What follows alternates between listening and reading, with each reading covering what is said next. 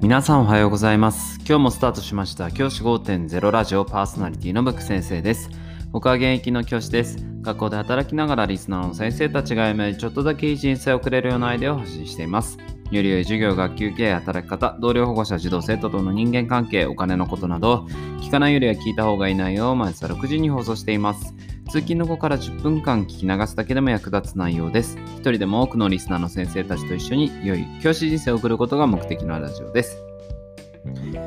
今回はオンライン授業の良さという話をしたいと思います。先生方の地域では新型コロナウイルスの影響どうでしょうか？私が住んでいる地域ではまあ今現在も感染者数が増えている。まあ横ばいというところでしょうか。それにあたって、まあ、在宅勤務であったりとか、オンライン授業っていうものがより行われやすくなってきています。で在宅勤務に関してなんですが、僕自身ですね、行っていて、大概のことはできるなというふうに感じました。プリント作り、あるいは会議、職員会議、あるいはオンライン授業、こんなものも家でできるなというふうに感じました。子供たちもおそらくそういうふうに感じている子もいるかもしれません。そんな中でオンライン授業の良さというか、オンライン授業ってこういうふうに進めればいいかなっていうことがちょっと分かってきたので、それを皆さんとシェアしたいと思います。オンライン授業の良さっていうのは何かっていうと、僕は時間をここって決めなくていいことだと思うんですよね。オンライン授業って多くの先生が求めるのって同期性って言われるところなんですよ。どういうことかっていうと同じタイミングで同じ人が同じタイミングでメンバーが全員揃って授業を受けるいわゆる学校スタイルの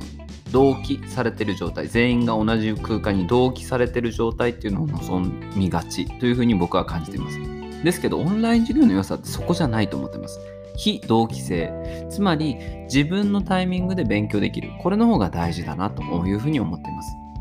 オンライン授業の良さはそこです。非同期性これはキーワードだなと思っています。この非同期性っていう言葉をぜひ今日覚えてもらいたくてこの非同期性っていうのを意識すると子どもたちって例えば僕は朝方だから朝からちゃんと授業いつも通り学校がある時と同じようにやるよっていう子もいれば例えば12時過ぎちょっと疲れちゃってさ、昨日はゲームやって疲れちゃった。12時過ぎになっちゃった。じゃあそこから勉強しよう。っていう子もいる。それでいいというふうに僕は思っています。オンライン授業になることで、家での負担も増えます。例えば子供たちを毎朝何時に起こさなきゃいけない。で、子供たちが家にずっといて、例えばお家の保護者の人がオンライン授業になった時に家にいられないっていう家庭も多くありますよね。特に今は共働きが当たり前になっています。ですから当然家に2人とも両親がいる家っていうのはかなり珍しいと思います。し片方お父さんだったりお母さんがいるっていうことも珍しいというふうに僕は思っています。もちろん母子家庭父子家庭であったりとかいろいろな家庭の事情があって子どもたちが家に1人になるっていうことは大いに考えられます。そんな時に例えばじゃあ毎朝8時に集まってねこれ難しいんですよね。子どもたちにとっても。今までと違う環境になるわけで家にいるわけですからそうなってくると実は同じ時間に集まるってかなりハードルが高い。そしてそれは家庭の負担もかなり大きくなります。ですから僕は非同期性のある授業っていうのをオンライン授業の良さとして行っています。例えば非同期性例えばこの時間夜の8時までにはこのテーマでスピーチの動画を投稿しておいてというような指示を僕はオンライン授業で行いました。例えば朝の7時の段階で僕の地域は Google のクラスルームっていうのを使ってるんですけどそこを掲示板みたいなところで例えば夜の8時までに将来の夢に関してスピーチをして英語で投稿してね。その投稿を先生はチェックするね。教科書の何ページにその資料が載ってるから復習で読んでね。この問題もしその読んでわからなかったらワークの何ページをやってね。ワークの何ページやってもわからなかったら先生に聞いてね。聞く時にはチャットで聞いてね。みたいないろいろな段階の指示をしてあとは自由にやってね。っていう風にすると子どもたちってもちろんやらない子もいますけどやる子はどんどん進めるんですよ。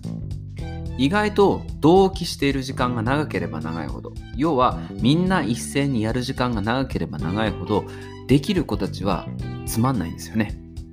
できる子たちは早くも先生おいどんどん進めようよって思うわけですよ。それを叶えさせるのがオンライン授業の良さだと思います。僕はそういった意味でその非同期性の授業っていうのをオンラインで求めています。目標としては東進予備校が行っているようなあの林先生今でしょの林先生とかが行っているような授業を取ってそれをいつでも見れるようにしておいてそれを非同期性例えば朝見る子もいれば夜見る子もいるみたいな状態にしていくことが僕の目標だと思っています。大切なことは家にいて負担に感じない授業だと思います。それは子供も親もそして先生もです。全員が負担に感じない。でも学力をつけられる。こういったところをオンライン授業は叶えられると僕は思っているのでぜひ先生方のアイデアで非同期的な授業っていうのを目標にしてほしいなというふうに思います。学校がの先生の今まで持っていた考え全員が揃うっていう考えを一度今は捨ててじゃあ全員が揃わなくてもいい。けど同じ学力を同じ最低限の学力を身につけるにはどうしたらいいか。ここの思考のチェンジっていうのをぜひ取り入れてほしいなというふうに思います。今日はオンライン授業の良さについてお話をしました。じゃあ今日はこの辺で。起立例着席。さようなら。また明日。